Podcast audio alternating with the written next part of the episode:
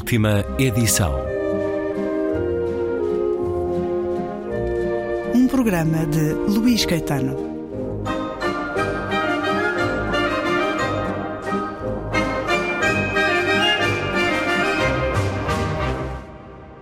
After writing uh, almost only for the theater for close to 20 years, I think, I felt very, very tired of writing plays. So I decided simply to quit, stop writing for the theater. And I intended, but I intended to keep on writing and I wanted to write what I imagine as slow prose. Durante 20 anos escrevi praticamente só para teatro. Fiquei muito esgotado por isso e decidi parar.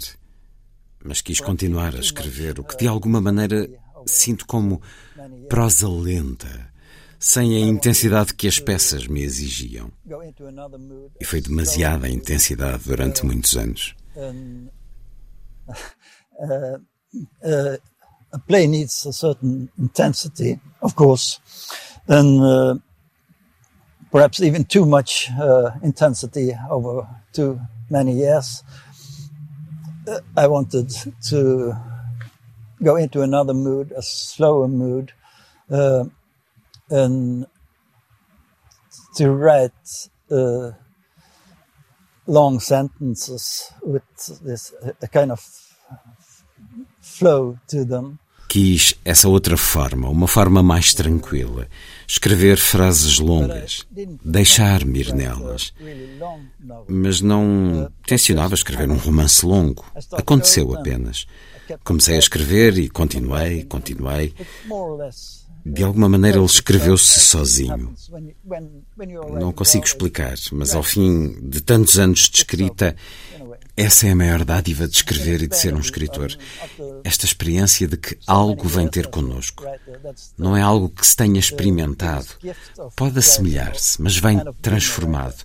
E nesse ato de transformação assume uma outra forma, que inclui ritmo, claro, e tanto mais com que temos de lidar quando escrevemos. I started out and I kept on writing and I kept on writing and it more or less um, wrote itself as it happens. When you, when when you are writing well it, it writes itself in a way. It's inexplainable and after so many years as a writer that's the the biggest gift of writing or, and of being a writer this experience of uh, that something comes to you it isn't something you have experienced. It's it can resemble it, but it comes in a transformation, and it's this uh, just this uh, transforming act that somehow gives what I might call form to it. That also include rhythm, of course, and uh, yeah, almost everything imaginable.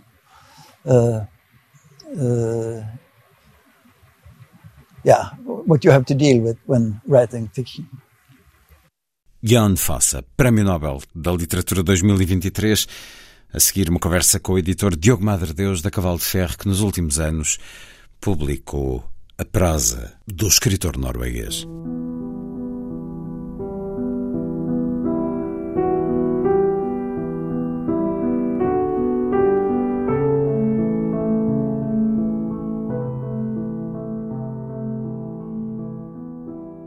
E vejo-me de pé, a olhar para a pintura com as duas linhas, uma roxa e outra castanha, que se cruzam a meio numa imagem alongada, e vejo que pintei as linhas devagar e com tintas de óleo espessas que escorreram entretanto, e onde a linha castanha e a roxa se cruzam, as cores misturam-se harmoniosamente e escorrem para baixo. E eu acho que isto não é uma verdadeira pintura, mas ao mesmo tempo a pintura é exatamente o que deve ser. Está pronta não há mais nada a acrescentar-lhe, penso eu, e tenho de a pôr de lado. Já não quero tê-la ali montada no cavalete, já não quero olhar mais para ela, penso eu. E penso que hoje é segunda-feira, e acho que tenho de pôr de lado a pintura, juntá-la às outras pinturas em que estou a trabalhar, mas que ainda não terminei. As que têm a parte interior da moldura virada para fora e que estão encostadas à parede entre a porta do quarto e a porta do corredor, por baixo do gancho onde está pendurada a mala de usar a tiracola em cabedal castanho. Aquela em que transporta o bloco de esboços e o lápis E depois olho para as duas pilhas de quadros prontos que se encontram encostados à parede ao lado da porta da cozinha. Já tenho prontas mais de uma dezena de pinturas das maiores e ainda umas quatro ou cinco das mais pequenas. Mais ou menos isso. No total são aí uns 14 quadros que se amontoam respectivamente em duas pilhas, uma ao lado da outra, junto da porta da cozinha, pois já não falta muito tempo para a minha próxima exposição. Na sua maioria, os quadros são mais ou menos quadrados, como se diz, penso eu, mas de vez em quando também pinto quadros que são compridos e estreitos. E o quadro com as duas linhas cruzadas é retangular, como se diz, mas essa pintura não quero incluí-la na minha próxima exposição. Pois na verdade não gosto dela em absoluto. Possivelmente até nem é uma verdadeira pintura, apenas dois traços. Ou talvez eu queira ficar com ela para mim e não a vender. Pois tenho pinturas que desejo guardar e que não quero vender. E esta Talvez seja uma dessas, ainda que eu desgoste da pintura. E é neste ritmo sem folgo que somos recebidos naquela que é considerada pelo próprio autor a obra maior de Ion Fossa, Septologia, nas primeira e segunda partes com o título O Outro Nome, mas está a chegar o próximo volume desta Septologia de Ion Fossa o Prémio Nobel da Literatura de 2023 regressa o Prémio Nobel à Noruega, praticamente um século depois do último. Tivemos Bjornstjerne Bjornson em 1903, Knut Hansson em 1920 e Sigrid Undset em 1928. E há muito que Jan Fosse estava considerado um dos favoritos para esta distinção maior da literatura. Onde Fossa, que agradeceu o prémio, dizendo senti-lo como um prémio à literatura que, sem outras considerações, pretende apenas ser literatura. O argumento maior do júri do comitê por este prémio dado a Ion Fossa é pelas suas peças e pela sua prosa que dão voz ao indizível. Segue-se depois uma longa uh, justificação. Converso agora ao telefone com o editor da Ion Fossa em Portugal, Diogo Madre Deus. Bem-vindo uma vez mais à rádio. Uh, mais uma vez nesta postura do editor que recebe também um grande reconhecimento e onde Fossa foi publicado desde há mais de 20 anos na sua faceta de dramaturgo pela Cotovia, eh, nos livros de teatro, nessa parceria com os Artistas Unidos e tributo também a André Jorge que já nos deixou. Aqui tenho também na mão um livro da Cotovia, publicado em 2008, é a Alas que não é teatro, é uma pequena novela, um, conto, enfim, é a escrita de Ion Fossa que na prosa, nessa escrita lenta, como já o escutamos uh, neste programa a definir aquilo que ele quis fazer depois dos 20 anos de exaustão dedicados à dramaturgia, é sempre difícil catalogar, caracterizar esta escrita, daí ser também tão pouco ortodoxa esta forma como septologia nos é apresentada. Uh, de referir ainda que, em relação à publicação em Portugal, também a Campo das Letras publicou a dramaturgia de Ian Fossa, O Sonho do Outono, e que também atualmente a coleção dos livrinhos de teatro, que foi parceria dos Artistas Unidos com a Cotovia durante tantos anos, é agora parceria com a Snob e recentemente foi também publicado Vento Forte e foi assim. Mas é na Cavalo de Ferro que esta escrita de prosa nos tem sido dada nos últimos três anos, primeiro com Manhã e Noite, livro sobre o qual conversámos, Diogo Madre Deus, depois Trilogia e agora o outro nome. Parabéns, mais uma vez. Já foi assim com vários autores. Recordo-me de lhe ter dado estes parabéns também a propósito de Olga Tokarczuk. Veio depois a publicar o Abdul Razak Gurna mas isto é uma proximidade muito grande, Diogo Madre Deus, porque não só foi buscar para o catálogo da Cavalo de Ferro e depois da Elsinor ao longo de, destes tantos anos muitos prémios Nobel esquecidos ou desaparecidos das livrarias portuguesas, como tem sido uh, muito hábil, muito intuitivo na antecipação uh, daqueles que o entretanto estão a receber.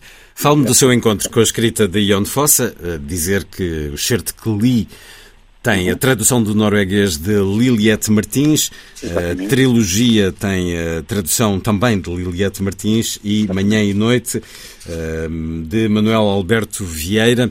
Fale-me do seu encontro com Ion Fossa e porque é que decidiu começar a publicá-lo, Diogo Madre Deus?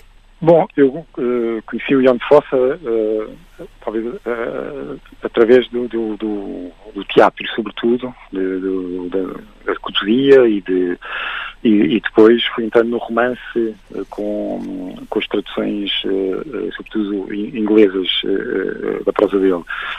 E há, uns anos, quando decidi publicar o autor, na altura Uh, uh, embora eu tenha tido um, um, um, imediato, quase imediato reconhecimento dos, uh, lá, do, do, da, do, ponto de vista crítico em Portugal, recordo-me que há dois, três anos o, a trilogia, em 2021, aliás, há dois anos, foi considerado o, o livro melhor do livro do ano hum. e, e, e, o Ian Fossa teve honras de capa de, de, de jornais, da especialidade, hum. mas de facto, recordo-me que na altura foi uma batalha uh, uh, impor este, este nome nas, uh, nas livrarias e junto do, da distribuição. ou seja, as tiragens nunca foram muito, muito elevadas e, e, portanto, é, é, uma, grande, uma grande satisfação ver este, este escritor receber este Nobel, também porque isso tem um, um imediato significado de de, poder entrar com mais força nas livrarias e, e, e, um, e, um, público mais amplo poder tomar conhecimento com, com, com a obra dele. Nós já... já o escutamos neste programa a distinguir esse período de vida que dedicou ao teatro e que o deixou uh, exausto nas palavras dele uhum. e que depois se dedicou então a esta prosa lenta. Mas eu, ao longo do dia, estive a ler uh, teatro e, e a prosa lenta, os romances de Ion Fossa, e há, há, há um rio que escorre por entre os diferentes géneros. Há algo que é muito dele, uhum. o, o tal sentimento poético existencial eh, a relação, tantas vezes, homem-mulher, a partir da memória de, uhum. de uma vida marcante, vivida, uma tensão crepuscular ou ao contrário da tensão, uma, uma harmonia de uma vida que chega ao fim e que uh, se revê. Há muito de comum entre a escrita de Ion Fossa nestes dois géneros essenciais, ele que também escreveu poesia, creio, qual é o seu, a sua opinião, Diogo Madre Deus? Bom, sem dúvida, é, é, é, aliás, complementando ou pegando nas palavras do próprio autor, quando recebeu uh, o comentário que, que, ao receber o Nobel, que, que era um tributo também à, à, própria literatura e também na justificação que o Comitê deu à sua à atribuição de, de, de, do prémio, eu diria que o, o, grande mérito da escrita do, do Jan Fossa é, é precisamente uh, fazer a literatura regressar a essa função originária uh, dela, ou seja, de confrontar o leitor com o sublime, esse arrebatamento perante uh, o facto de estarmos vivos, não é? Ou seja, é uma escrita e é um universo temático que, que confronta sempre o autor com grandes questões. Uh, uh, vida e morte, a passagem de uma para a outra, uh, a descoberta de algo de transcendente, de Deus, por exemplo, um, ou seja, uh, grandes uh, questões e tudo isso num universo formal também muito singular.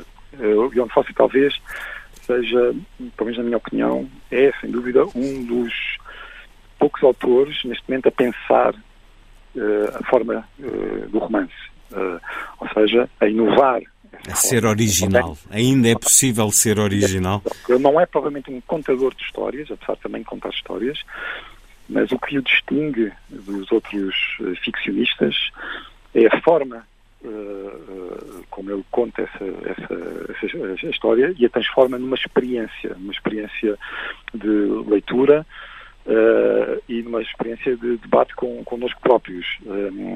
mais uma vez, há, há, uma, há, uma, há uma frase muito muito vá, caricata e muito feliz também de um, de um, de um crítico, uh, penso que norte-americano, ao, ao, descrever este projeto, este último projeto romanesco dele, da septologia, em que, em que ele diz qualquer coisa como uh, é, é um uh, Deus, arte e a morte numa mesma longa frase.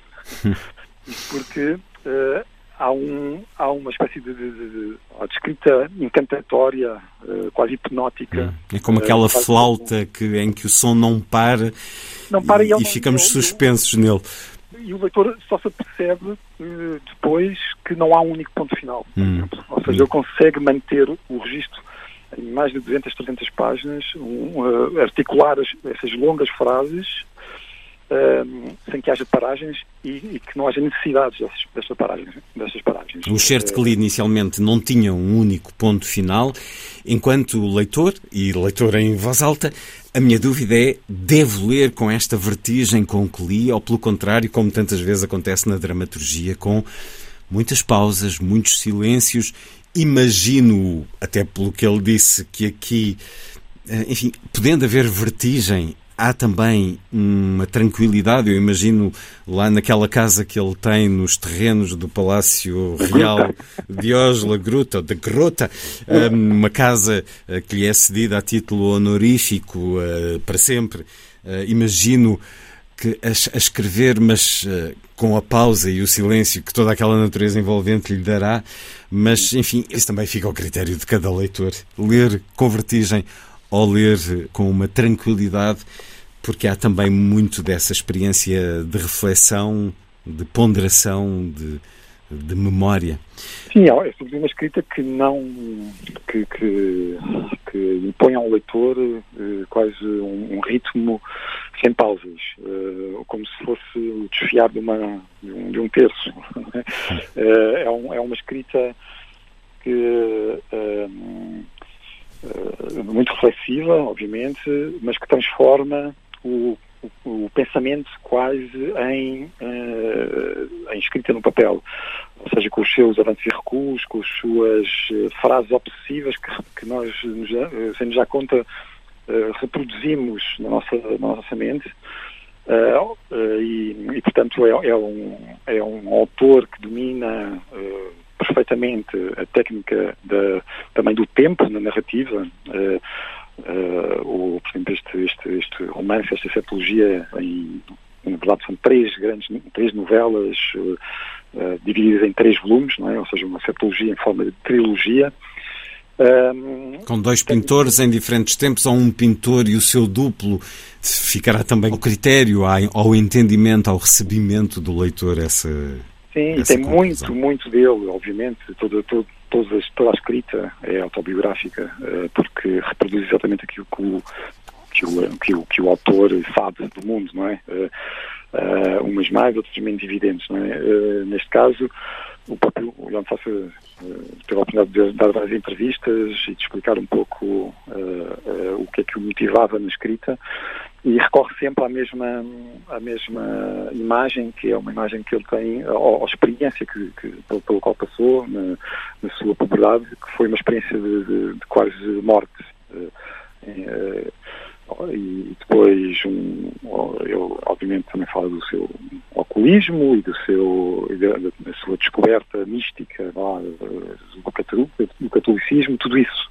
Transparece nos seus romances, uh, mas obviamente uh, mais do que isso estamos perante alguém que aperfeiçoou uh, uma técnica e um universo formal e que o trabalhou durante décadas e que neste momento, e por isso é justa esta atribuição, é, é, é talvez um, um, dos mais, um dos mais importantes e inovadores uh, escritores do seu tempo.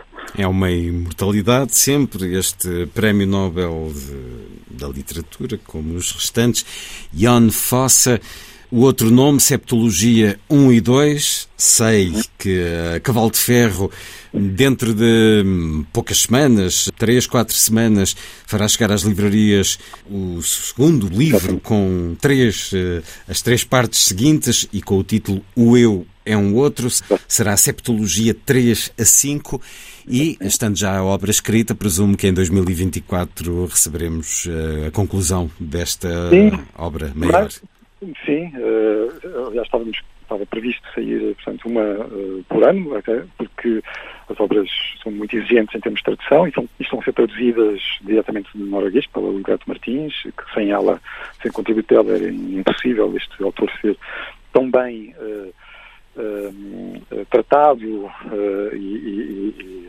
e, divulgado no, no, no, junto dos leitores portugueses. Um, mas, mas há mais uma novidade, porque um, entretanto ela, a Ligato conseguiu traduzir mais o, o, o, último romance dele, o último depois do projeto da Septologia, e é um romance curto, provavelmente então, vai ser antecipado. Nós esperamos também editá-lo em 2024 e agora provavelmente vamos tentar tentar apressar essa edição para, para, para poder uh, premiar também o, o público uh, português que queira contactar rapidamente com a obra dele. O título já tem a opção de tradução? Já está decidido na tradução? Não está ainda Não decidido está. em termos provisórios, qualquer, coisa, qualquer coisa em, em torno de uma brancura ofuscante. Hum. E um, Diogo Madre Deus, como é normal, eh, quando um autor é anunciado e, e muitos uh, não o conhecem, de aquilo que está neste momento disponível, e está, e as livrarias uh, hoje ou, ou no, amanhã estarão certamente recheadas uh, de, destes livros de Ion Fossa. Entre amanhã e noite, trilogia ou este primeiro volume da Septologia, o que é que aconselha a quem ainda não leu Ion Fossa para começar? Eu aconselharia a entrar no romance curto, uh, sobretudo Manhã e Noite e a trilogia, antes de de, se aventurarem numa, numa patologia. É um leitor exigente, não é? Uh, no sentido em que exige uma concentração, não é Uh, não vou negar isso, uh, mas é um autor que traz uma, enormes recompensas ao, ao leitor. Penso que uh, esta técnica uh, muito tão singular e este universo tão particular uh, do, do, do Ion Fossa é, está muito evidenciado e é imediatamente perceptível no, romance, num romance curto e dá essa, essa recompensa imediata de poder ser lido de um trago numa noite. Fica esse convite, essa sugestão do editor Diogo Madre Deus, que nos últimos três anos nos deu Ion Fossa na sua uh, escrita devagar, como ele próprio diz, de, de, ponderação, uma escrita mais lenta e que, no entanto, pode ser lida com voragem. Manhã e noite, trilogia o outro nome, início da septologia, que conhecerá novo volume dentro de 3, 4 semanas e já sabemos que essa obra maior será concluída em 2024 na tradução portuguesa e temos esse romance curto mais recente do Nobel da Literatura norueguês de 2023. Diogo Madre Deus, parabéns uma vez mais e obrigado por ter estado na Antena 2. Obrigado,